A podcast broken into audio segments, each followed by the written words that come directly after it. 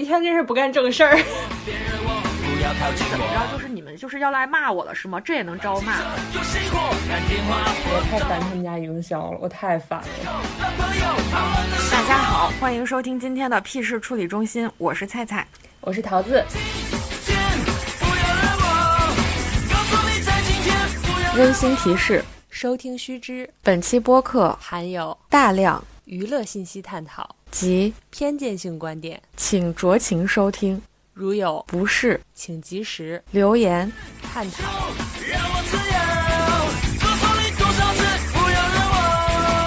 我们最近在互联网上看到了很多女强人，对，嗯，就我们在互联网上看到很多带有偏见的言论，然后我们俩也想说一下我们俩的偏见。对我们两个想说一下，身为两个普女，对这样 言论的一些观点吧。对。嗯，首先是从哪个导火索开始说起呢？要说导火索，就是引发我们两个觉得有点儿、有点无语、有点烦的。第一个就是新闻女王了吧？想必。对，新闻女王最近我不知道大家有没有关注到，真的太火了，很难关注不到啊！只要是刷互联网，只要是你上抖音，基本上都能刷到。而且那天我在北京地铁里就看到他们大广告了。TVB 现在挺舍得花钱呀。就是我们觉得这部剧呢，它，嗯，好看不好看先另说，但是它的营销这个角度之清奇，就实在是我太烦他们家营销了，我太烦了，让我们非常难难受，就是浑身都不得劲儿，这全身都就全身都头疼。真是，而且我还发现他这个营销角度就是那种非常清奇的，是你你很不容易察觉的，就是你看了两三遍，有可能你就会被说服的。就是先说我们为什么对《新闻女王》这部剧有如此大的兴趣，然后也非常想讨论它。一个是因为它的营销最近实在是太多了，实在让我们应接不暇，然后引起了我们的一些不适。另一个就是我作为新闻菜菜，作为新闻从业者吧，就是虽然我不是特别特别专业去做。呃，电视新闻的这个时政类的，或者是突发新闻这样这样一些事情，但是基于我，对，其实也算一些吧。但是基于我对这个行业，因为毕竟在我在这个行业中嘛，我对它的了解来说，我看这部剧里面非常多不真实的内容。其实我我先说一下，我我是没有看这个剧的，但是我在互联网上看到了很多营销，所以最开始我是想看来着，然后呢，我就。打开了优酷，哎，这不是广告，我就点开了优酷，然后点进了《新闻女王》，然后点开了第一集。刚看那个开头，我就马上给菜菜发了消息，我说：“哇塞，这这这一开始第一集片头就开始抄啊，就抄菜菜最爱的一个电视剧《新闻编辑室》真的 Newsroom，可以说是一模一样了。” 一模一样了。桃子说完这句话，我对这个剧的兴趣马上就来了，我就蹦着高的打开了打开了网站。是的，他打开的时候，我已经把这个网页关上了，我就已经不想看了。就是，哎，从哪儿说起呢？我们就是觉得这个剧里面，它啊不是，就是这部剧它的重点应该是在新闻。如果不是新闻，那也就是职场的一些斗争。怎么怎么，他也不可能跑到大女主。女性的女强人人设上，其实我觉得她现在虽然我没看这个剧啊，但是我在抖音上刷到的那些片花，我感觉她主线应该就是职场斗争和大女主这两条线。我是看了，我是现在看到第七集了，然后我也跳着看了一些就各种各样的片段吧。那我们先来说几个，就是这里面为什么我们觉得他们他们是在利用大女主这样一个形象来做营销的吧？嗯。而且这个是桃子先发现的问题，就是桃子他没跟我说之前，我真的没有察觉到，因为我之前就理解他是一个就是个人英雄主义的那种描写，但是桃子很快的反应到了，就是这些营销号就是在说佘诗曼演的这个文慧心，她是一个女强人，她是一个大女主，就是想要通过这样的一个一些话术或者是一些反差和和内地的一些剧集的对比，然后来引起你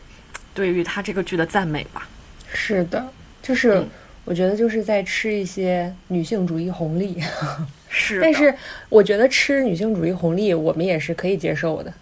但是它的这个画风有一些吃相，有些难看，我觉得有些讨厌了。真的是每次刷到，我我在抖音上每次刷到关于他们的营销，那些营销号剪辑出来的百分之八十全都是，呃跟内地剧的对比，就是说对港剧现在已经女性是什么什么样了，内地剧还停留在什么什么什么样。这个首先我我不是很认同啊，啊，因为我觉得首先港剧它是这么多年一直其实都会塑造一个职业戏比较多，但是我觉得内地剧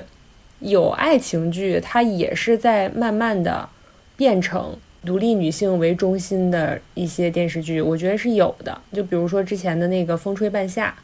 但是我觉得现在剧不就是要百花齐放吗？嗯，就是什么样的剧都需要有，而不是说，我感觉现在它的这个营销风向有点变成了，你内地剧只要再拍婆媳关系，你再拍一部我就骂死你。但是，但是，但是现在婆媳关系还是有的呀，就是我们想成为大女主，想成为独立女性，这也不妨碍这个世界上还是有一些女性，她就是在做家庭主妇啊。我能说她就不值得把这些东西拍出来吗？是呀，而且我看到她对比的那个剧，就是哎是谁演的？王楚然之前有一个那个角色，那个角色在对比之前，就单单看这个剧热播的时候，就已经被网友嘲讽说编剧有多么的脑残，这个人设写的有多么的不讨好了。嗯，他还偏偏要挑这种已经就是被诟病了的剧集里面的嗯嗯，嗯角色嗯拿过来跟他跟跟这个 TVB 的剧比，我觉得这这非常不公平。对太偏颇了，是的，因为内地剧也有很多很好的剧啊，是也有很多正常的。你像什么一些大江大河啊，可能是演时代剧，或者是一些呃东北的之前的那个人世间，就是它也是有很多其他旋律的，并不是说。就是你拿一个特别烂的内地剧，在在此我们不是在骂那个刚才说的那个剧啊，因为我们俩也没看过。其实，就是我们就是想说，现在剧其实有很多呀，不同方向的。内地剧也有很多不同方向的，我们也有大女主的戏。就是你如果想要对比的话，那你拿一个大女主的戏来对比也好。是的，嗯，或者说你拿一个稍微正常的，你不能拿一个偶像剧、甜剧去对比，我觉得这样的对比相当的不公平。然后《新闻女王》里这个有很多，我本来啊就是刚看这个剧的时候，因为它第一幕开场的时候就和我特别特别喜欢，就是被我封为神的、呃、新闻编辑室的开头就是的开头，哎，疑似撞款了。我想说，哎，那我一定要好好看看这个剧，然后我们做一期这两个剧集的对比。后来发现呐，我还是太天真了。这个剧我看了，对《新闻女王》我看了前三集，我就觉得没有可比性了，没法比。这这这就是啊，怎么说呢？可能不在一个重点上吧。那新闻女王的重点都是什么呀？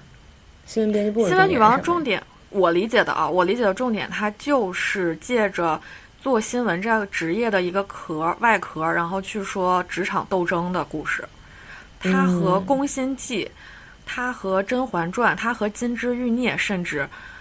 都是一样的套路。在我看来，就是斗争、权谋。我作为一个呃，也有一些新闻，就是我就是在新闻编辑室工作的这么一个人来说，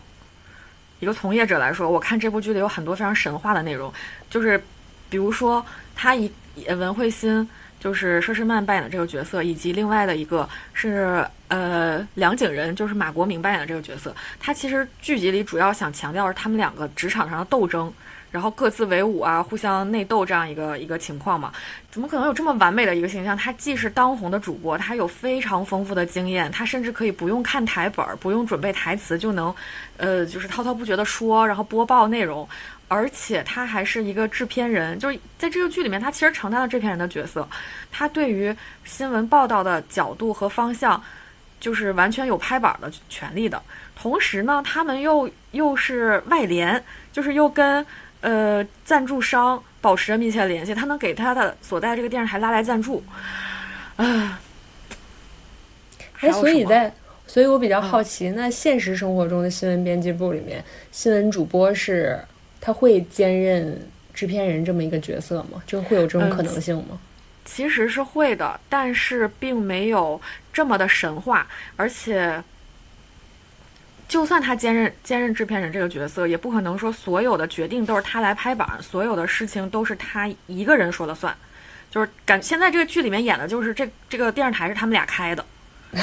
就是他们的总监呢，他们的总监就是喝着珍珠奶茶看他们俩内斗，然后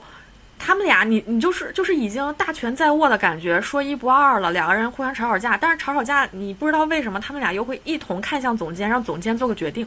哎，总监在这里什么都没干呢，全看你们俩在这儿一顿一顿脱口秀，一顿对骂了。然后你让总监做决定，然后包括非常扯的一个情节就是。就是马国明饰演的这个角色梁景仁，他已经升到了新闻部的主任这样一个角色了。他要决定今天晚上这条新闻我用哪一个主播，然后我用哪个团队来制作，我播什么内容，不播什么内容。这个时候呢，文慧心就带着他的文家军，你看这很可怕，一个主播他的团队叫文家军，就是以他为命名的，就是。真的很神话，这是不可能的。在现实中，我觉得是不可能有这样的情况的。尤其是在于一个一档新闻栏目里，如果你是做一个专题的节目，或者是一个是一个访谈类的节目，有可能你既是主播，或者你你又是制片人，你可能会给一个大方向。但是在这里面，就是。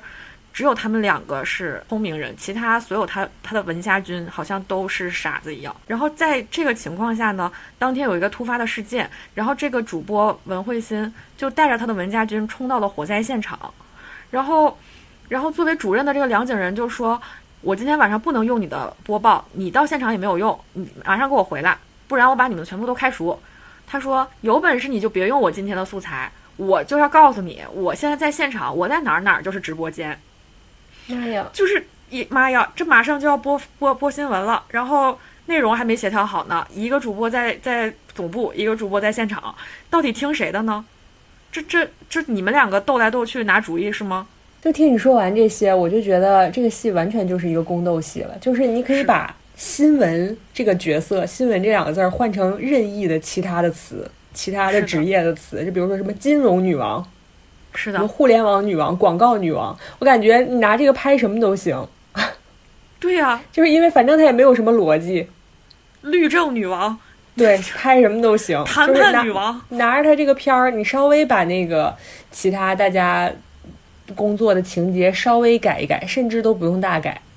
对，都可以，都是合理的。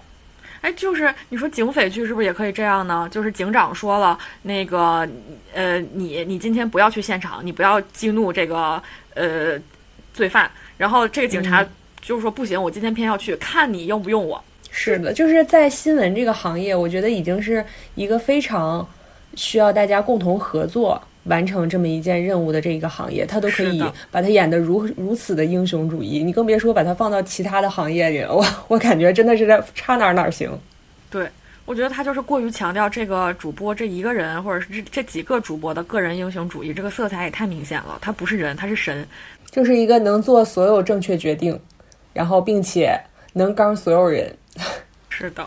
你不用看台儿看词儿，你不用看台本儿，你上台就能直接说，你说的全部都是正确的。我觉得任何主播就是不可能有这种底气，做不到这个。我觉得，尤其是你是你是在台前的主播，你更要对这些信息非常谨慎的去对待，而不能说我特别相信我的脑子。总之就是它非常的不现实。如果我们拿它当一个神话剧来看的话，那就有很多可以解释的合理的，就是你就能看下去了。然后呢，还有一个就是啊，文慧心这个呃，毫无疑问她是大女主的这么一个典型嘛，里面有很多情节，比如说，嗯，她是一个非常成功的主播，她是一个有非常有决策力的这样一个制片人，然后她有一个小男友，非常年轻，这个小男友呢，嗯，就是跟她会有一些情爱戏，嗯，然后每每次这些情爱戏的部分呢，让你给你的感受就是。你可以得到我的身体，你可以让我获得一些愉悦，但是你不能试图跟我组建家庭，你不能试图跟我真的谈感情。就比如，小男友跟他想要进行一些成人之间的活动。他说：“哎，现在这个时间已经晚了，我马上还有五分钟就要十一点，我就作为一个新闻主播，我要开始睡睡觉了。你不能影响我的睡眠。”然后这个小男友就乖乖的说：“好吧，那晚安。”然后像另一个就是互联，就是网上呃流传很很多的那个片段嘛，就是他的我们称之为男友给他做了一顿牛排，然后他马上就说：“你把钥匙拿出来，以后不要再来了，因为我可以接受你的礼物。”但是我不可以接受你这么用心为我准备东西。哦，我我看到这个，我刷到这个片段了。我记得他好像说，说十年前我很吃这一套，嗯，嗯，然后十年后的今天怎么着来着？就十年后今天这招对我已经不管用了。对，就我我是觉得啊，如果说他这个角色是批友的话，那其实我是能理解的。嗯，但是如果你把他这个角色定位为男朋友，并且把这一段 cut 出来，并且大肆鼓吹这一段的内容的话，那我相当之不理解。而且，哎，我有一个想法，就是他们现在营销号是这样的，把这段截出来，然后大肆跟你鼓吹说这个女性有多么的、多么的独立，多么的清醒，多么的女性主义，我觉得是不可以理解的。按营销号剪的这个逻辑，就是他是她的男朋友。嗯啊，然后呃，你你对你的男朋友这样说，你以后不要搞这一套。十年前我吃这一套，现在你这一套我最烦了，最讨厌你们这个温情派了。我是实用主义，我是功利主义派。嗯 如果说 如果说拿这个东西去宣传的话，我觉得真的是有点儿有点儿把把大家都往沟里带。太误导，嗯太误导观众了。太误导观众了，就是我觉得这这根本不是女性主义，就是我们之前说的，就是我们觉得这根本不是女性主义，我甚至觉得这这还是父权主义，是的，就是慕强嘛，啊，只要你强，你是这个我们这个家里的顶梁柱啊，你赚钱，那我就要什么都要听你的，就只不过刚好他现在这个父权的角色是一个女性角色罢了，但他做的完全就是还是那些事儿。嗯，当然我们也不是很懂这些父权主义、女性主义了，我们是凭着一点点小小的我们不多的见识，我们是这么以为的。对，我们也说了，这一期是带着我们个人色彩、个人偏见非常严重的一期内容，全是偏见啊！全是偏见。对，欢迎讨论。然后另外一个也是，这个剧中呢有一个目前看来就是前几集还是，呃，一心扑在新闻这个工作上的这么一个角色。嗯就是没有参加宫斗的。对对对，就是在这个剧里面，所有人好像都是反派，只有一个女生，目前为止她不是反派，她就是非常坚持新闻理想，非常有正义感，她不参加这些宫斗。然后呢一个，有正事儿、有正事儿的。对对，你觉得她是唯一一个关心这个新闻事件的人，嗯，其他人好像都是在利用这个新闻事件，比如说着火了呀，或者是呃汽车爆炸呀，或者是有劫匪啊，然后大家就到现场说，来，我要给你展示一下我的能力，你看我教你做一个对我教你做一个主播是什么样的，我告诉你什么叫做真正的现场直播。但是呢，只有这么一个记者，他后来也是慢慢升到了主播这样位置啊。他叫张嘉言，他是哎真的关心这个新闻应该怎么做，有没有道德，你要不要用什么正常正确的手段去获得这个资料的。嗯然后宣传的时候呢，我们看到的这些营销号呢是，呃，剪了这样一个片段，她和她的男朋友吵架，她男朋友问她说：“所以是我重要还是你的工作重要？”她说：“那你说呢？”然后她就夺门而去，哎，转头就走了。然后大家评价就是看 TVB 里面的女性有多么的清醒，当然是工作重要了，难道还是恋爱脑吗？就大陆的一些剧集还在强调就是家庭的重要性啊，男友的重要性啊，各种啊不要男人的不就是不要离开我，嗯，然后我们 TVB 早已经杀疯了，对，那然后他们已经在 next level 了。你这是很流行的几句话。是的，是的，嗯，就是非常不适，因为这一段如果看看过剧集，就是完整片段的，是可以理解的。就是这个女生她强调她获得这个资料的不易，然后她想揭露一个企业的黑幕。偏偏她的男朋友是这个企业的律师，然后她男朋友说：“你不要去揭露他，因为这样会让人怀疑你的资料是通过我得来的。那我泄露这些秘密，就很容易让我就是吊销我的营业执照。但其实这个女主说不，我的这些资料全是凭我自己能力获得的，跟你一点关系都没有。你为什么要害怕这些误解呢？就是我不可能因为你牺牲我做报道这个新闻的初心和真相。对，因为当哎时她她男朋友的那个视角，其实我看了那那一个稍微长一点的 cut，就是嗯我也是先看了一个短 cut，就是你最开始说的那一小段儿，然后我就觉得哎好离谱，然后后来我看到长一点的 cut 之后，我才发现哦原来这个男的其实当时的那个语境下，就完整的视角、完整的语境下，是这个男的有点儿有点儿道德绑架这个女生，对，所以这个女生很生气才说了那样一句话。我觉得她的这个拒绝也是合理的，她的这个夺门而出也是合理的，嗯。但是但是营销号剪出来的那一段儿就完全只剩下了后面那一段儿，后面那一段就是就是男生问他，嗯，是我重要还是你的工作重要啊？然后这个女生就说，当然你说呢，然后转身就走。就完全 get 错了重点，会错了意，就是根本不应该说是恋爱脑还是工作更重要这样一个一件事儿，他应该说的是你对于新闻这个理想，你到底有没有坚持，有没有正义，这样这样一个点。然后我想说，就是同样在新闻编辑室里面也是有类似的情节，然后这个我觉得整个剧集的处理上就会更加的嗯丰满吧。就是在新闻编辑室里呢，也是有两个角色，一个是 Jim，他代表的是传统媒体，他所在的行业就是电视新闻；另一个是他他的女友叫海莉。这个海莉呢，她代表的是新兴媒体，因为在这十年前的美剧了嘛，在那个年代呢，呃，网络、互联网这些新新闻是刚刚兴起的。然后海莉呢，就经常用她和 Jim 之间两个人私人感情的一些故事抛到网上去获取关注。然后，嗯。Jim 呢就认为，女朋友的这种做法是为了博取流量而写一些八卦的新闻，然后他女朋友就觉得不，我现在就是数字革命的参与者，我见证者，我就是要通过这些流量，然后把我的这个新闻事业坚持下去的。然后这两个人就产生了一些分歧，他们俩，他们俩最后分手，或者是呃，这个女生问，那你的工作更重要，还是说我们俩之间的感情更重要的时候？非常清楚的能看到是两种不同的价值观在在争吵，根本就不是说，嗯对说说是感情还是工作重要，他他讨论的就是我和你价值观不一样，那我们还要不要在一起了？我觉得他给的讨讨论的空间也是很大的，然后事件也是非常有代表性的，嗯，篇幅也是很很完整的，所以。当然了，如果这样一部剧集这样的情节放到现在的互联网上或者抖音上，我不知道也会不会演变出同样的这个这个 cut。是因为我发现现在就是，嗯，整体的舆论风向就是不允许有恋爱脑，不允许，就不允许有恋爱脑，不允许生孩子，不 不允许结婚，就差你连你连恋爱你都不能恋爱了。不能，你就是要搞钱。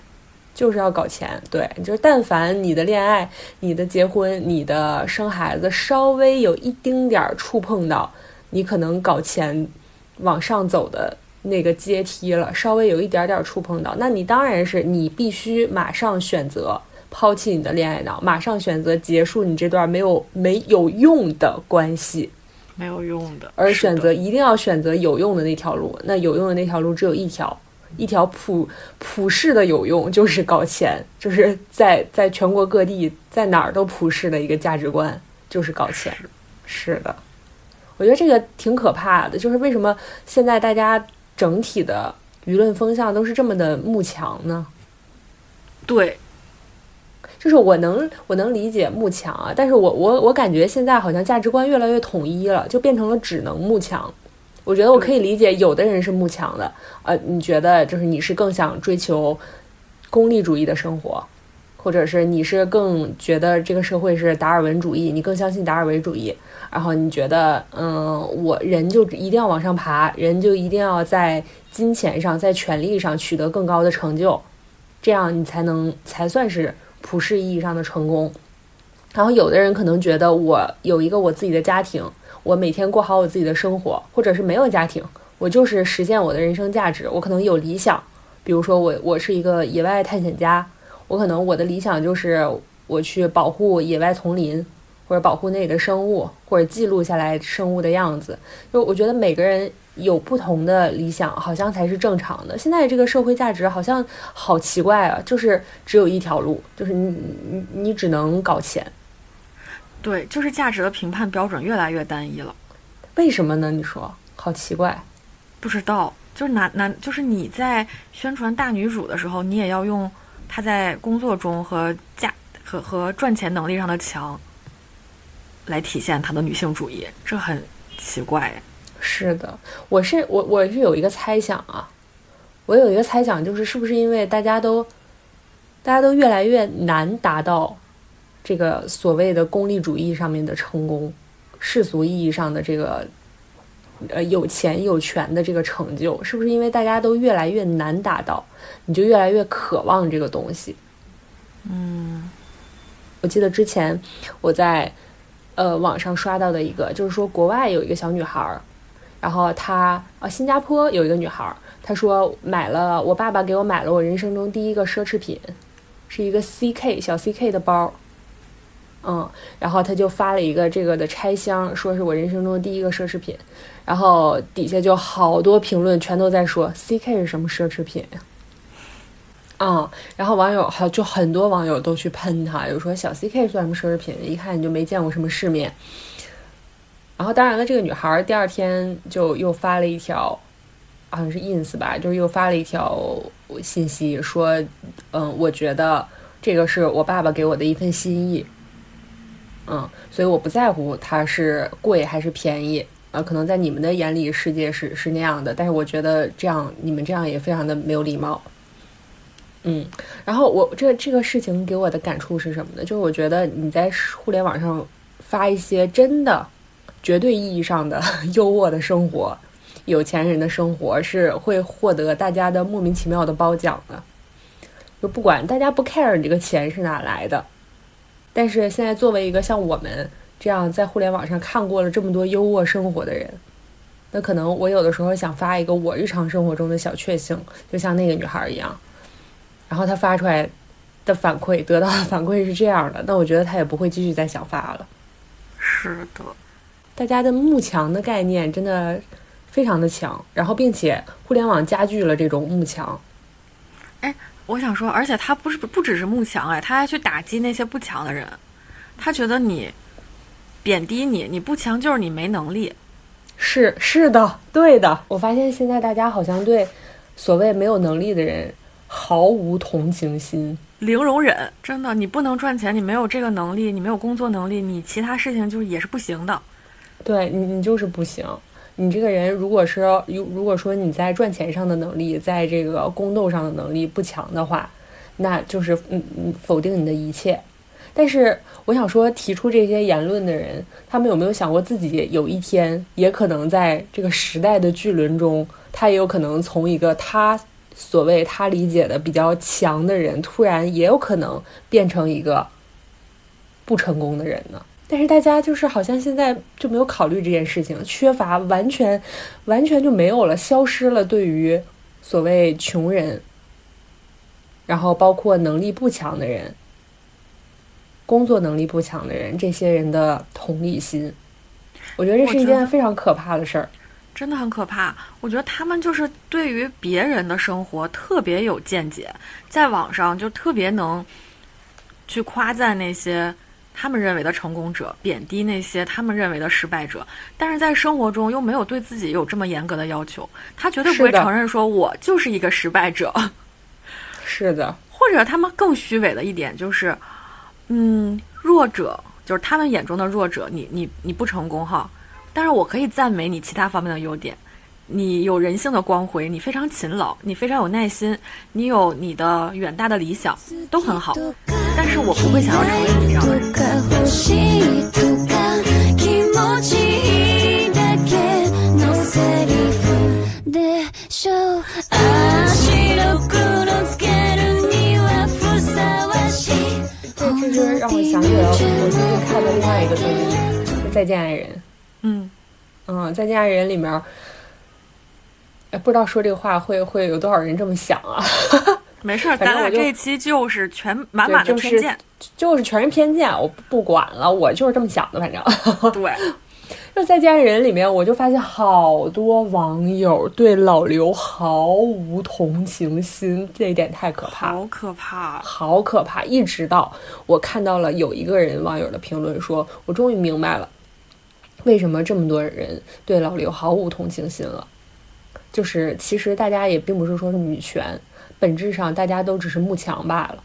我觉得说特别特别特别的准确。这傅首尔呈现出来就是他们心中认为的那个强者应该有的形象。就是不管这中间你老刘有没有做什么，但是结果是我作为一个女性，我最终我事业上是我更成功。我觉得女性也会有弱者的，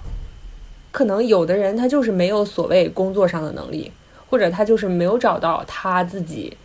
能更擅长的那一件事情，而在这个社会中获得更多的钱和权。嗯，那这一部分人难道就就不值得任何肯定吗？他这样的一迎来的生不值得一活。真的这样的人生就不值得一活吗？就是就是这我们这个我们这一片田野里面就一定要有一个地主，就不能大家 社会主义。所以这就是我们为什么能共情老老刘，然后看这一段儿网友的这这些声音就非常的不适。是的，但是这些声音也不是全部，但是有确实是有很多这样的声音。说老刘他不就是废物吗？啊，这么多年不都是傅首尔养着吗？啊，啊他都已经过上这么好的生活了，他都已经家庭条件都这么好了，还想离婚？他不就是想分傅首尔的钱吗？哇，这就这些话，我真的觉得，我我的配偶他变得，在这个婚姻里面的婚姻过程中，他突然变得非常功成名就。然后在这个过程中呢，我没有变得功成名就，我还是一个普通人。但是我在这份婚姻里面，我可能感受到了不适。这样的情况，我就我就不能提离婚了吗？我这样的情况，我提离婚就要被社会诟病了吗？就觉得你都这么享福了，你还有什么资格提离婚？这不就是几十年前中国女性的状状态吗？不是，甚至不是中国女性，全体女性。甚至不是几十年前，是的，然后并且后面又给他安装了一个罪名，说你提离婚，那你其实就是想分财产，你想过另外一种生活，你就是要抛弃傅首尔。为什么就是这个婚姻这段婚姻里面已经是女性占高位的婚姻了，还会有被抛弃感？嗯，是就是在这同样一份同样一个婚姻里面，大家又觉得这个这个这段婚姻里面女性是强势的，然后但是大家又要给她一个被抛弃的这么一个女性角色。就是就我们所有以上言论，就比如说我们认为可能呃傅首尔是更想要提离婚的那个人，或者是怎么样的，都是基于这个节目它剪辑呈现出来的最后状态，以及我们看完之后我们个人的感受和观点。对，而且我们事实上只是对这一个事情发表的观点。对，事实上他们两个的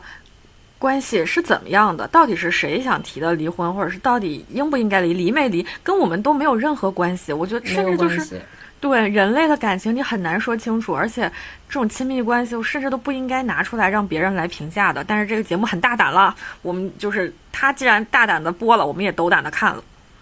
然后还有那个桃子之前看的那个《爱的休学旅行》，里面也是有同样的情况。对。哎，这些，我突然发现，今天我们讨论的这些东西，嗯，我们好像是掉进了营销的圈套，就是基本上都是他在互联网上营销的特别好，然后我慕名去观看，然后发现他剪辑的很偏颇，然后他其实也知道不应该这样做，但他是故意把你引入这个圈套里。对，但是可能有的，你，你就像《再见爱人》，他剪辑的还是比较，就是没有说那么那么抓马的，嗯，嗯但是确实就还是会有一些言论是挺奇怪的。就是我之前看的那个《爱的休学旅行》，也是我开始是在呃抖音上刷到了一个片段，然后我就觉得哇，大家对有钱人真的很宽容 就是就是里边儿有两个富二代嘛，两两个男生是富二代，一个是何猷君，还有一个叫施伯雄，嗯，然后他们两个都是香港的富二代，但是之前没有见过，然后在这个节目里第一次见面的时候，两个人就边走边聊天，然后说一下自己过往经历什么的。这个何猷君就说说啊，我毕业了之后，就是当然他们全程是用英语说的啊，就显得整个画面非常的洋气，两个人用英语。然后何猷君就大概表达了一下，我我是哪哪学校毕业的啊，我是哪哪学校毕业的。然后何猷君就说啊，我毕业了之后我就直接创业啦，我当时就是想成为一名非常成功的企业家，整个过程全都是用英文啊，我觉得大家也有点英文滤镜。然后，然后这个这个营销号就把这一段剪辑下来了，然后并且说哇，那个原来事业成功的富二代，或者原来这么努力的富二代的聊天是这样的，真的好厉害，大概是这个意思。我就想说这段对话到底厉害在哪儿啊？就是底下评论里赞美非常多。我我说实话，我忘了这个评论具体有没有赞美了，但肯定是评论风向是挺好的，就是大家挺吃这个营销号剪辑的这一套的。但我就想说，我真的完全没 get 到他们俩这段对话厉害在哪儿了。是，他就是完全就是就是他他说的内容没有一点儿，就只不过他们出生在那个比较优渥的环境下，所以他们啊，我一毕业我就想成为一名成功的企业家。那跟我跟我的朋友聊天儿，我说，哎呀，我想当一个成功的新闻人。这这话有什么本质上的区别吗？不知道。就是真是不知道，咱不知道。所以咱们俩做不了这种剪辑，就是因为我们无法 get 到剪辑师的初衷是什么。其实我觉得这种剪辑我是可以做的，因为我之前的工作也算是算是沾点广告的边儿嘛。嗯嗯，就是我能理解这种要剪噱头，但是我很讨厌，嗯我很讨厌这种剪噱头的引流行为，并且就是你你剪辑的时候，可能你只想了我这段剪辑，我是之后要让大家呃，我我这段剪辑，我你剪辑的时候可能只想到我这段剪辑是要之后要让大家给我提升收视率的，嗯或者提高我的点赞、评论、互动的。但是，就是现在大家营销号都这么剪辑，都这么搞，你随便加一点音乐，加一点剪辑效果，然后你在你的文案稍微优化一下，话题引导一下，我觉得是会影响很多人的判断的。是的，我真的觉得很多人他跟着一起去赞美，跟着一起去骂，或者是带着这个强观点去看了这个综艺，看完之后更加印证了他看的剪辑的这一段里面的观点，就很害人。很大一部分人是这样的，就如果说这个人他没有看过任何剪辑，他只是看了这个综艺的全片儿的话，他很有可能得出的是一个完全不同的结论。他很可能也觉得刚才那段对话是一段非常普通的对话，但是如果是他带着这一段剪辑的滤镜，他带着这个营销号自己想要引导的那个风向再去看这个综艺的话，这效果就完全不一样。我也看到一段是何猷君他的剪辑，就是说他和奚梦瑶，他来形容奚梦瑶，他就是想说他身高很高，他说他是一个很长的人，说他这个 Y 轴啊，就是我对于这一段为什么能剪出来引流，我想了想，是觉得他的词汇比较的搞笑吗？他的脑回路比较清奇吗？如果是把这一段这段话不是他说出来的，是比如说金莎男朋友说出来的，那会不会风评就是。逆转了呢？就各种被喷呢，说这人怎么语言这么贫瘠，然后怎么说话这么不着调。但是在何猷君说这种情况的时候，大家都觉得他可爱，都说哇好可爱，理工男，就是全部都是在夸他。是的，如果说啊，如果说这个人他是我的朋友，然后换另一个人说同样的话，但他不是我朋友，他是我讨厌的一个同事，那我肯定是觉得，哎，我朋友说这个话很可爱，然后我同事说这个话，我觉得傻子。是的，是的。前提是我跟他是朋友，我有这个友情滤镜。那大家对于何猷君的滤镜是哪儿来的呢？就营销号给的，以及以及是不是他这个很强的这个人设呢？他金钱和嗯权力上很强的一个人设。是他又有钱，又是一个富二代，又自己创业，然后好像说他智商也很高，之前好像参加过《最强大脑》还是什么怎么着的，可能想给他所谓刚才你说的那个 Y 轴，我没有看那段啊，嗯，我理解就是想给他一个扣一个啊那种很可爱的，就是非常高智商，但是理工男的脑子。对，啊、有钱，我又有智商，哎，我有一个理工男的脑子，但我不怎么非常的浪漫。对，我不怎么懂浪漫，我就是那种很直男，所以我就用 Y 轴形容你，大家就会对他有一个滤镜。这种背景的加持下，你再看他这个，再加上营销号往这边一引导，对，那真的是完全不一样。就像你刚才说的，要是金莎你男朋友说这话得被喷死，肯定大家就会说到装可爱，说什么呀？浪漫过敏，真的是 没文化。什么呀？这什么呀他不？是真爱，他绝对不是真爱，他怎么能用这种话冰冷的话形容他女朋友呢？对，哎，这个我又想一说到金莎，我真的我觉得金莎太可怜了吧。怎么的呢？就是就是大家骂那个她那个小男友，说这是一天班都不想上了，这我我我还能理解啊，就是这个脑回路，就是可能是说你就是想找一个有钱人，但是我不真不明白大家为什么骂金莎，就是大家骂金莎骂的是什么？就是骂她恋爱脑。为什么现在现在就是真的是就像刚才说的，女明星也不是女明星，就是女性，你就是不能恋爱，女性谈恋爱是犯法吗？我想问问。犯法，嗯，女性找了个小鲜肉怎么了？就这帮人到底是不是女权啊？连恋爱自由都不能给人家了吗？好像也不是。如果你对，如果你这么想的话，大家不是女权。对呀、就是最后你就是所谓的女权，反过来又又回来再伤害女人。是，而且我们就觉得所有这些褒贬的评论，它的底层逻辑、它的底色都是慕强，大家都慕强，普遍体现表现出来的就是你强，我们就赞美你，所以才会有那种啊，我想变成，我想我假装自己是一个各方面都很优秀的人，这样这样的人设。嗯是，呃，我我我能我特别能理解大家想要变强，我也想要变强。我觉得谁不想变强呢？对呢，嗯，很少有人想说想当弱者吧，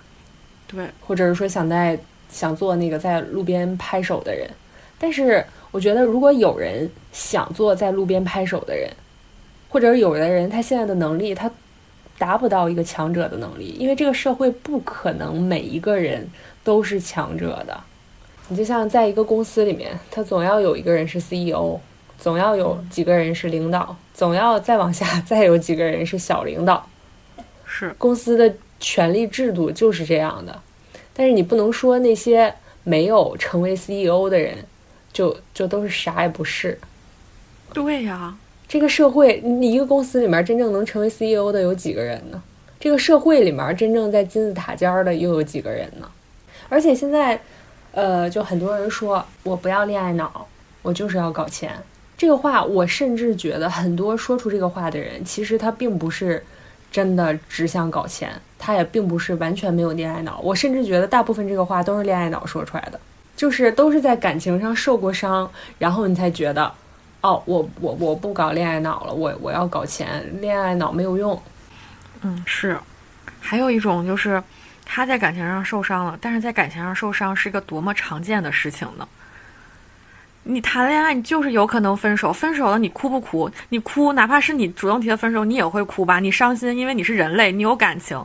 但是，一旦你你失恋了，你开始哭，就会有人来说你怎么那么恋爱脑，你怎么那么不争气？是的，但是大家现在只看这个结果，对就只要你这段感情最终结果你们没有结婚，你们没有一辈子都在一起，就哪怕你们结婚了，你们最后离婚了，那你这个结果是一个 bad ending，那我就判断你这段感情是没有价值的，因为大家现在都拿钱权来作为衡量。嗯，我觉得很多人说这种话的出发点，甚至可能是他受了太多伤，他不想再受伤了，他不想没有面子，不想。他才会说出这样的话。我觉得也不一定是真心的，但是有人听了就相信了。对的，就是他就会给很多其他的人误导。之前互联网上流行一句话，叫“纯爱战士应声倒地啊，我知道，”。嗯，我觉得我就是之前 对吧？我之我觉得之前没有人说这个话，这个话为什么一出来，马上大家就很喜欢这个话？我觉得它是代表了很多人的心声，但是只不过大家不敢说，因为大家现在主流价值观就是搞钱才是重要的。什么纯爱战士，就是你这属于是恋爱脑，爱是不存在的。不存在的，嗯。但是有一个人他勇敢的发声了，他突然就火了。为什么会火这个词儿？我觉得就是他说出了大家心里面不敢说的那个话。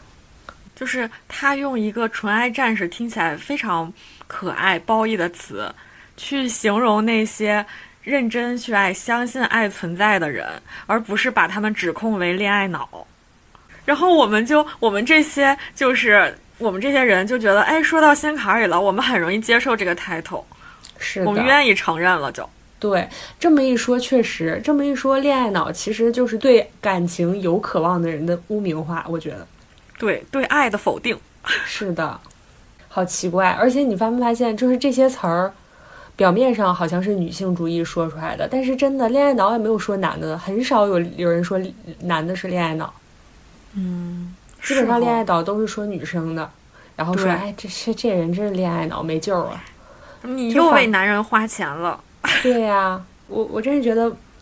很多这些我们自以为是呃为了女性好，嗯、为了女性好支持女性主义的东西，反过来其实是其实是打击很多女性的。其实你生产出来的这个词“恋爱脑”这个词，你就是用来骂女性、抨击女性的。你让那部分渴望谈恋爱、对感情有渴望的人不敢发声，他不接受你作为女性，你可以拥有感情，可以是的，就是这这这这个特质，他是不接受的。他不接你就是婚头姐妹，我就要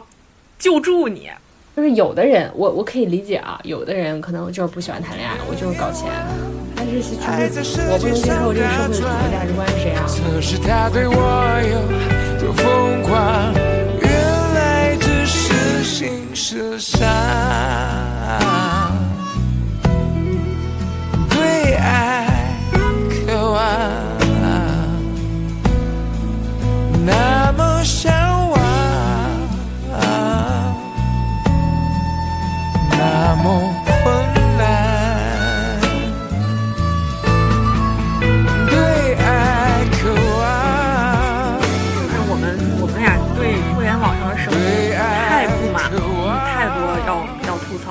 的东西了。最近一个就是关于五月天真唱假唱的讨论。嗯，首先强调一下，我们两个都是五月天的死忠老师粉，对我们都是五迷老师。那我们接下来言论就带有非常强烈的偏见和嗯个人色彩了吧？不用再重复了，我觉得大家已经 totally get 到了。好的，好的。就是我今天我想说，我今天听了一个关于嗯五月天就是真唱假唱这件事情讨论的一个播客，就完全不能认同。Sorry，我想插一句，我今天也刷到了一个东西。嗯我现在，我为什么又要拿抖音举例子？一天真是不干正事儿，气死我了！没有，我们是为了准备这一期，特意上抖音上积攒了大量素材。啊，好嘞，好嘞，谢谢你给我的台阶，感恩。快下！下了，下了。就是我今天刷到了一条，谭咏麟在一个线下，应该是他们朋友聚会，啊，嗯，然后一个饭店这么一个场景，或者是谁的婚礼上啊，他唱了一首歌。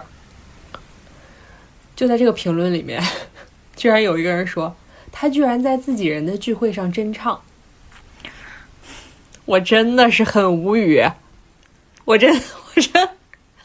我觉得，就算抛除我是舞迷老师的这个身份，我觉得大家现在这个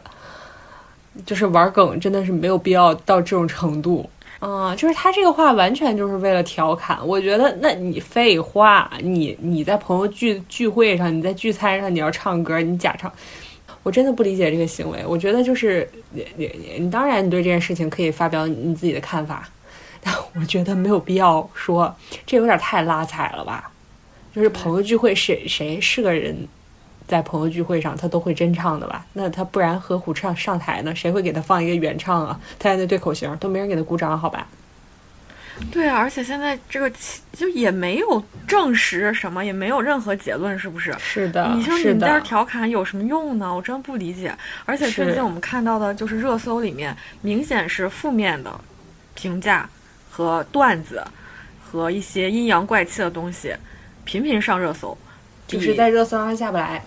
对怎么下都下不来，而且奇奇怪怪的热搜都能上，就完全比呃支持五月天的或者是。甚至是中立的支持这个官方等官方结果的声音都要大很多。对我有特别印象特别深的，就是第一条是成都还是重庆，官方发了一条说没有发现有假唱的现现象，说他们每一场演唱会发生在成都还是重庆那个地方的演唱会，他们都会有专门的人去监督，说没有发现有假唱。然后这个东西根本就没上热搜，反正我在热搜上也没刷着啊，最起码没有上第一位，我不记得具体的。我记得我也是翻了很久翻到的。对，然后官方一有这样比较正面的声音出来呢，马上就会有一个其他的相关的上热搜。这个热搜是什么呢？就会说，啊、比如说哪哪哪儿的人，就是某某某专业人士说了，嗯，就是你就算是真的假唱，这个官方也很难判定的。对著名歌手谈什么什么风波，我就想说，这个著名歌手而且他就是发最开始说举报五月天假唱，然后鉴定他的这个视频的人，据说他一年发了二十多条鉴定艺人假唱的视频，就是二十多个艺人在他的手下都是在演唱会上假唱的。哎，当然了，我们在这儿，我们在这儿也不讨论，就是五月天到底有没有假唱这这个问题，因为我知道大家很多人心里面都已经盖棺定论了，我们没有必要讨论这个事儿了。嗯，但是我就想说，为什么呃五月天，比如说阿信今天今天还是昨天发了一个澄清的文，发完了之后上了热搜，但是马上就下来了，然后反反反过来替代热搜第一的就是给他这个澄清做一个污名化的东西，就是又是说什么啊，就算假唱了，也不一定能鉴定得出来，就是他现在肯定是有十足的把握了，所以才出来发声。欲加之罪，何患无辞嘛？就是什么人都可以来踩一脚了，感觉。而且什么点，当你陷入这个风波的时候呢，你各个你你以前做过的任何事情都是不对的。就就是志愿者盒饭也也开始被吐槽了。对，这好离谱，这好离谱！就是大家开始对比各种演唱会的志愿者盒饭是什么样的。还有一个，我也看到一个是某某热播剧中的一个呃女演员，但是这个女演员应该就是其中的一个龙套角色，然后她也谈了这件事情，然后她谈的时候就是已经很明确，就是她的论点就是我相信他们假唱了，然后她全文没有提五月天，但是她用了呃拼音首字母缩写，嗯，呃，然后他谈完所有这些东西之后呢，自己又开始发微博说：“哎，不是，说我这三个字我都没提，怎么着？就是你们就是要来骂我了是吗？这也能招骂？”今天我在小红书上看到这样一条，就是武迷老师发的，嗯，他是说，很多人在网上质疑说，五月天演唱会的时候话筒都没拿起来唱歌，声音就已经有了。然后他质疑的是，他打开了自己录的现场。因为生化有延迟，所以现场阿信是已经举起了麦克风，但是大屏幕上录到的还是没有举起麦克风。但是奇怪的就是，也不是说奇怪吧，就是令人失望的就是，互联网上的很多人只看到了断章取义的那个那条视频，然后就说这就是假唱。就是他其实不关心，他已经不关心这个事情的真相是什么样的哪怕你对你，你有现场的录像，你有阿信就是生化不同步的这个证据在，但是没有人关心，没有人想看到。就是大家现在已经不想求真了，我已经不在乎这个事儿的真相是什么了，因为我已经认定了我看见的就是真相了，我已经认定了我我思想里的这个我我给他下的定义了，我现在觉得他就是假唱，那我所看的一切信息都要围绕着我来证明我的这个观点的信息去看了。就你说的不是对你说的，你说的是不是佐证我的观点的话，你说的是要反对我的观点的话，那么你就是你就是脑残粉儿，我就划到下一个，我骂一句你，然后我划到下一个，下一个哦又是骂那个五月天的，肯定是假唱的。那不管你说的有没有道理，不管你今天是不是一个跟这个行业一点关系没有的人，你就随便说，你说我就是专业的，我来鉴定一下我这条视频，然后你就说我是作为一个专业的人，我说这肯定是假唱，我也不会求证你到底是不是专业的，你的鉴定到底有没有问题，我不在乎。只要有人站出来，就是说我就是这个方面的专家，我就给你们解释一下这个事情怎么回事儿。就很多人以这样的给自己冠以这样的名名称、名头、title，然后就就来给你解释，非要跟你跟你强行的说一下，但是我们又没有办法去证明、去质疑他们到底是不是专家。是的，然后你就觉得互联网上这些讨论，那它到底有没有意义呢？它好像对这个事情的关注，但其实不是，它只是一种情绪的抒发而已。有种当面叫做侥幸的转身成了八卦，再把模糊变成高清，连细节都要夸大，透过不透风的墙壁，到处满天飞着流言，在不存在的交集圈你莫名头衔，开门见山闹着心窝，红掌拨着轻波，以讹传讹，居然有种肯定叫做听说，当交际中的消遣，显得更加合群，都喜欢抱团扎对正在表面上的和这。些我们说营销号也好，或者是介于营销号和媒体之间的这些账号，我真的很难定义。有的账号你看着它像一个媒体，但他发的那个内容就非常营销号的感觉。然后他们去采采的这些信源，他们是怎么认为有资质来评价这件事情的？我想说，你作为一个嗯非专业人士，你怎么去判断你采访的这个人他有没有资格评价这件事情呢？是的，我发现现在就是所谓的一些官媒，其实都越来越，真的是越来越没有公信力了。就是我，我一万零一次说我在抖音上看到的东西了，快给我台阶！开那是玩笑，不是说，是不是说官媒也开了抖音账号啊？对呀、而且这些好多，现在我感觉每个地方媒体都有自己的官方抖音账号，嗯，然后他们好多人都是互相转载。对，有的甚至不是官媒转载官媒，有的是官媒转载某个人在路边儿随便录的一个片段。嗯，我觉得好像是真实性越来越有待考证了，或者说真实客观，就这些真的都越来越有待考证了。好像官媒现在在一些这个新媒体上发东西，不需要像在电视上，不需要像在电视媒体，就是这种传统媒体上要求的那么严格严谨了。嗯嗯，是吧？但是现在大家又有几个真的看电视新闻的呢？我们现在好像获取新闻很多，大多数的渠道都是微博热搜，你抖音刷到了什么？对我们不是说大部分的啊，我们只是说有个别的，我们看到的一些，我们认为他应该是有官媒水准的这些账号，但是他的确是在做一些嗯有失水准的事情。是的，有一个阶段，大家都引用新闻编辑室里面的一句话来说，嗯，媒体没有宣告一个人死亡的权利，医生才有。是的就是，新闻只有只有沾染了人性，它才是它才是好的新闻。这句话所有人都在用一个截图，一个电视剧的表情包，或者是那个那个电视剧的截图，嗯但是嗯我觉得没有人知道这个截图的出处是哪里，它上下文到底在讲什么东西。好像所有人都一夜之间学了，就会了这句话一样。对，而且现在有一件更恐怖的事情发生，我不记得前两期我有没有说过，就是我发现一个现象，现在有好多那些截图都是假的，就比如说网络上会突然有一个，嗯，就是你看着就像一个连续的电视剧台词的截图一样。就是重灾区，就是什么余华呀、罗翔啊，罗翔对，就是这些比较有公信力的一些文化人儿，就是重灾区，真的是重灾区。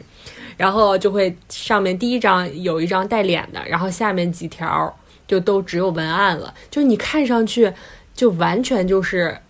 呃，罗翔或者余华参加了什么什么访谈里面他说的原话，只不过这个发这个图片的人是把他采访的这个片段给图片形式截图了下来，然后垒到这上面了，让大家看余华老师、罗翔老师说的原话。但是我现在发现好多他们截的这些都是假图，就是他只是截了一个，他只是截了一个，就比如说余华在某个采访里边的一个图，一个脸，然后他在下面敲一个假的字幕，他会他会敲那种就是特别容易让人有共鸣的话。他们一般那个描述的那些话都是一些冷言冷语，就比如说这个社会就是这么残酷的，对对对，嗯，就是这个社会就是这么残酷的，你你只要不努力，你就是没法出头，就是努力的你也没法出头，就是就是搞一些这些特别又丧又功利主义又很容易让人共鸣的句子。然后配文就是张雪峰真是人间清醒。对，但是其实张雪峰想说，我这我我我没说过，我没说过。说原来这些道理罗翔早就告诉我们了。嗯对，哎呦哥哎哥，呦，有那味儿了你。真是有那味儿了。就是他们会把这些截图，原来其实这种形式、这种形式的东西很久以前就有过，但是以前不会弄得这么逼真，以前就会弄一图片儿，比如鲁迅的一张图片儿，嗨，真是这然后底下鲁迅曾经说过，爱迪生曾经说过。鲁迅曾经说过，然后底下放一放一句话，一般都是因为鲁迅他肯定没有影像记录嘛，对吧？对，这个就很很比较容易分辨，因为一般都是一句话，然后鲁迅可能大家也比较了解，但是对于现在还活着的这些 文化人来说，就比较残酷一些了。我觉得大部分上网的人看到这些的话，信就信了，不信他也就划走了。你去打假的，这个成本挺高的。是的，你没看过那个节目，或者你看过节目你忘了，就算你看过，你记得，你去找到那一期，然后完完整整从头到尾的捋一遍，然后再把这个画面截下来，才能去证明说你这个就是故意在在搞事情。我觉得这个成本挺高的，好像很少有人会愿意去，嗯，打这个假。现在互联网造假太容易了，我已经开始现在在抖音上能刷到那种 AI 换脸的视频了，嚯，就是什么泰勒·斯威夫特，然后他本来是一段说英文的视频，啊，我也刷然后到他们会。他们会把这个英文给你翻译成中文，然后让泰泰勒·斯威夫特用用他的自己的嗓音，就是那个音色去说一段中文，真的好逼真啊！我想说，我也看见那个了。以上呢就是我们两个非常浓浓厚的个人主义色彩。我不 Q 你也得 Q，就是是的满满的情绪，全都是的，情绪。因为我发现咱俩表达了太多情绪，但是我们俩情绪确实就是这样的，摆烂，就是就是很爱五月天哈。然后还有人用那个 Chat GPT 解读五月天，就解读阿信这批这一条推文，就是分析它的大意，就有一种你们初高中做阅读理解的感觉。你阅阅读理解完了一堆东西之后，这个作者都要就是 来澄清是，咱没那个意思。就是现在就是，但凡有一个明星出事儿，都是这种，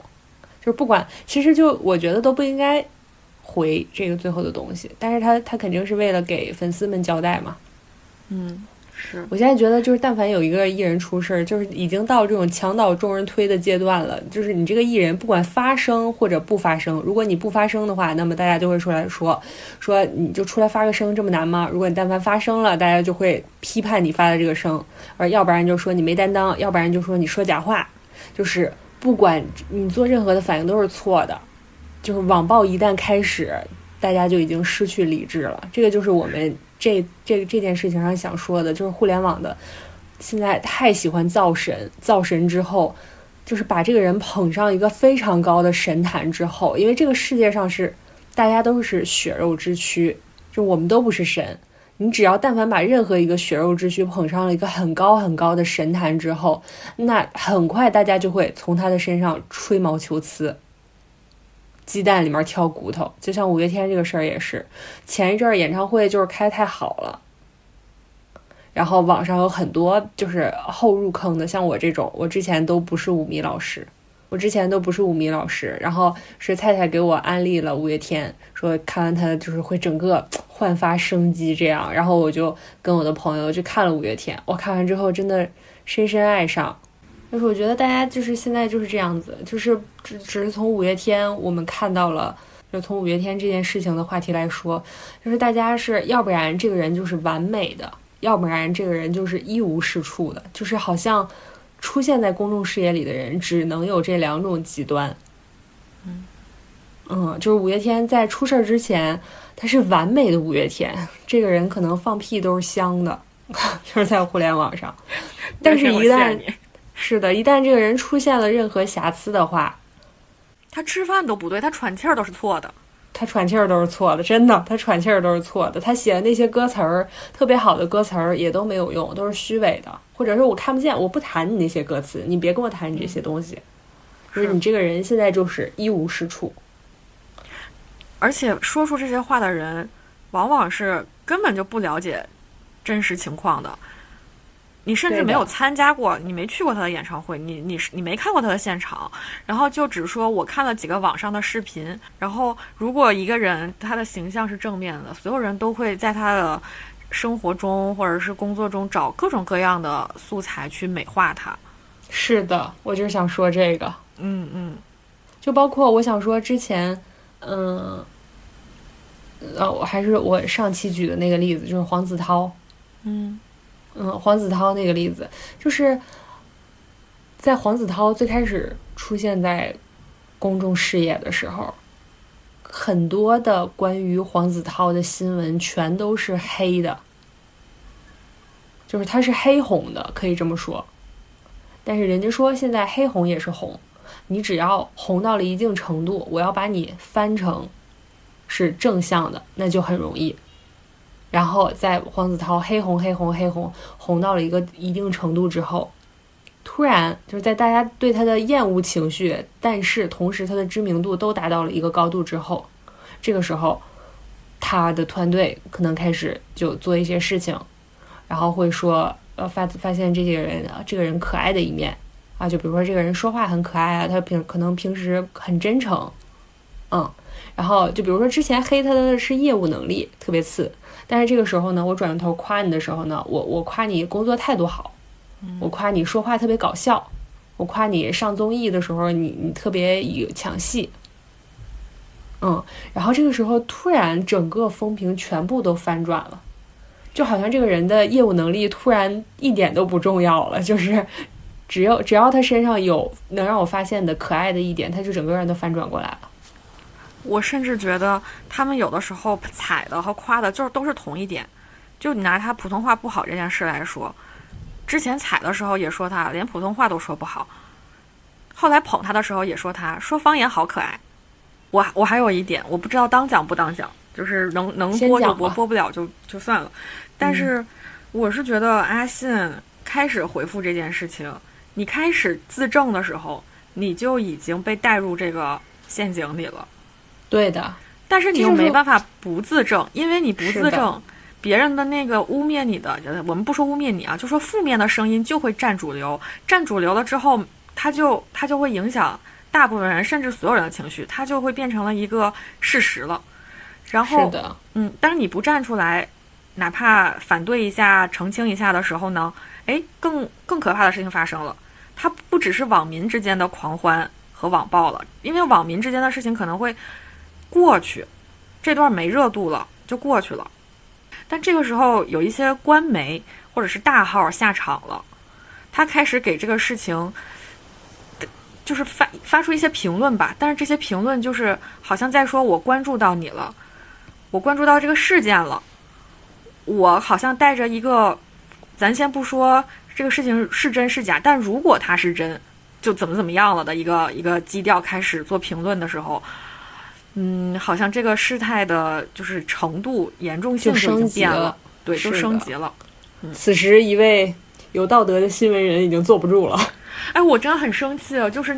我们不说，就是最大的就是主流的一些官媒，但是有一些明明是你看他平时会发一些什么内容呢？如果他一直都是很关心这方面的内容，或者是娱乐圈啊，或者是艺术界的内容的话，我们也可以好。那他这是有垂类嘛？他平时发一些呃八段锦，就是你中午应该吃什么，吃萝卜还是吃白菜更加健康？嗯，哪个地方的火山又爆发了？这样这样类的新闻，然后突然开始哎评论五月天这个事情，咱先不说是真唱假唱，官方定断定还没出，但是一旦如果是假唱哦，假唱这个事情可是很严重的。他好像前八百年都没有关注到这个事情，突然开始说，我就是的他，而且他的视角往往都是，哎，我没并没有给你这个事情下定论哦，我是很中立的哦。但是其实你在这个时刻，你作为一个官媒，你选择发声，并且你假设这个事情如果是真的，这个前提有了的话，你就已经不是中立的了，你就已经是在站边儿了，你就已经是在在舆论上面再浇一把油了，我就让这个火越烧越旺了。我觉得是，我觉得是你，你已经开始没有对人，但是你针对这个事了。你为什么针对这个事？因为你认为这个事它是真的。是的，你不是一个艺人，你不是一个时事评论员，你是一个新闻人，你是一个官媒，你按理来说你应该发客观、中立、真实的东西的，但是你现在发出了这种，而且，如果你是就比如说你是娱乐板块的，你专门就做这个的，那你发出这个评论，我觉得是正常的，因为你的受众他是关心这个是。这个内容的。但如果你嗯。平时发的是八段锦，发的是中午吃什么，发的是哪儿的火山哪儿的煤矿，突然你有一天，哎，你懂音乐了，我就是。我很难很很难不质疑你，你做出这个动作的动机是什么？总之就是，林林总总所有的事情的指向都是互联网以及互联网上网民的极端言论，还有一些带节奏的营销号，引起了我们俩极大的不适。非常不适，很讨厌。我们也很讨厌他这种营销行为，也很讨厌他选取的这些视角，也很讨厌他这些，嗯，就是引人上当的这个后果。对，就是他这些造成的这些引人上当的一些后果，我们都觉得很很反感。非常反感。嗯嗯，这一期就全是我们两个的个人角度、个人偏见。对但是反正我们俩觉得我们的偏见是对的。是的，对，我们我们就们非常热爱我们的偏见和观点，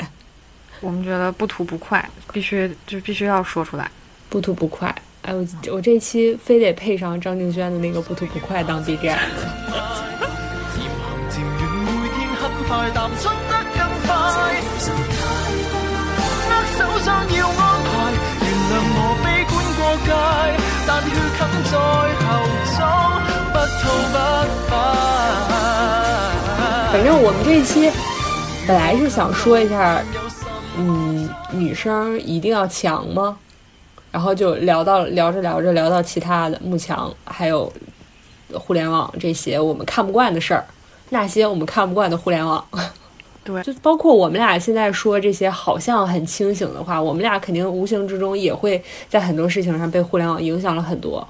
就像我天天刷抖音就是一个例子，